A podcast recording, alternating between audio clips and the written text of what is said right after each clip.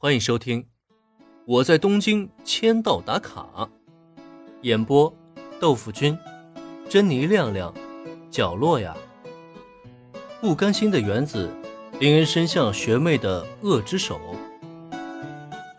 就算原子你加入了空手道部，以你的性子，也不可能修炼到能够夺得冠军的程度吧？原子在一旁掐柠檬掐的厉害。这让小兰的目光中不由得透出了一抹古怪。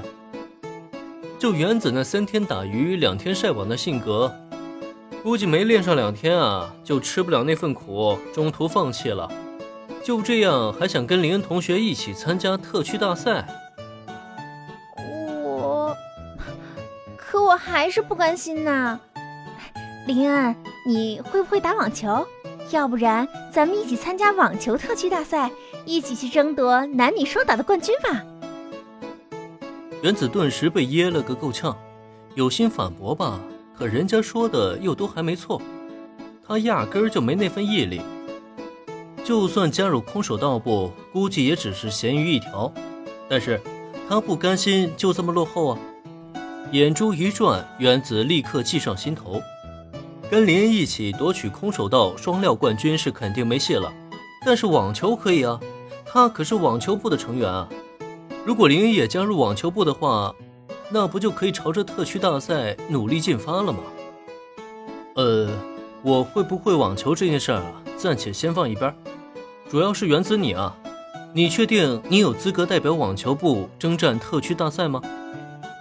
听到原子的话以后，林恩就知道这妹子啊，估计是上了头了。网球双打夺冠，想的倒是挺美啊。可问题是，原子有那个实力吗？林恩的这个问题一出口，原本热血上涌的原子立刻被击沉当场。代表网球部参加特区大赛，抱歉，原子啊，压根就没这个资格。好了，先别说了，上课铃已经响了，老师马上就要来了。还有原子，你也是，别总胡思乱想的。好友被击沉的模样，让小兰不禁哭笑不得。她知道原子喜欢林恩，想用这个方法拉近与林恩的关系。但问题是，你就算找方法，也得稍微靠谱一些才行啊。随着上课铃声的响起，小兰连忙扯了一下原子的衣袖。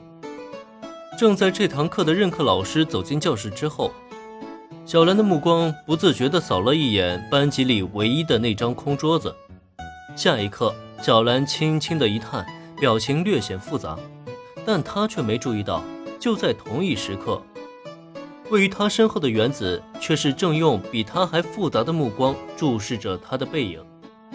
咱们现在来分析一下啊，小兰跟工藤新一是那么多年的青梅竹马，这份感情呢不会说断就断，更何况就算没有爱情，也有友情啊，所以攻略小兰之路才刚刚起步。未来呢，任重而道远。接下来再说原子。虽然经过几天的相处，他犯花痴已经不再那么明显，但总有一种感觉啊，他好像开始认真了起来，不是肤浅的看到帅哥就上头。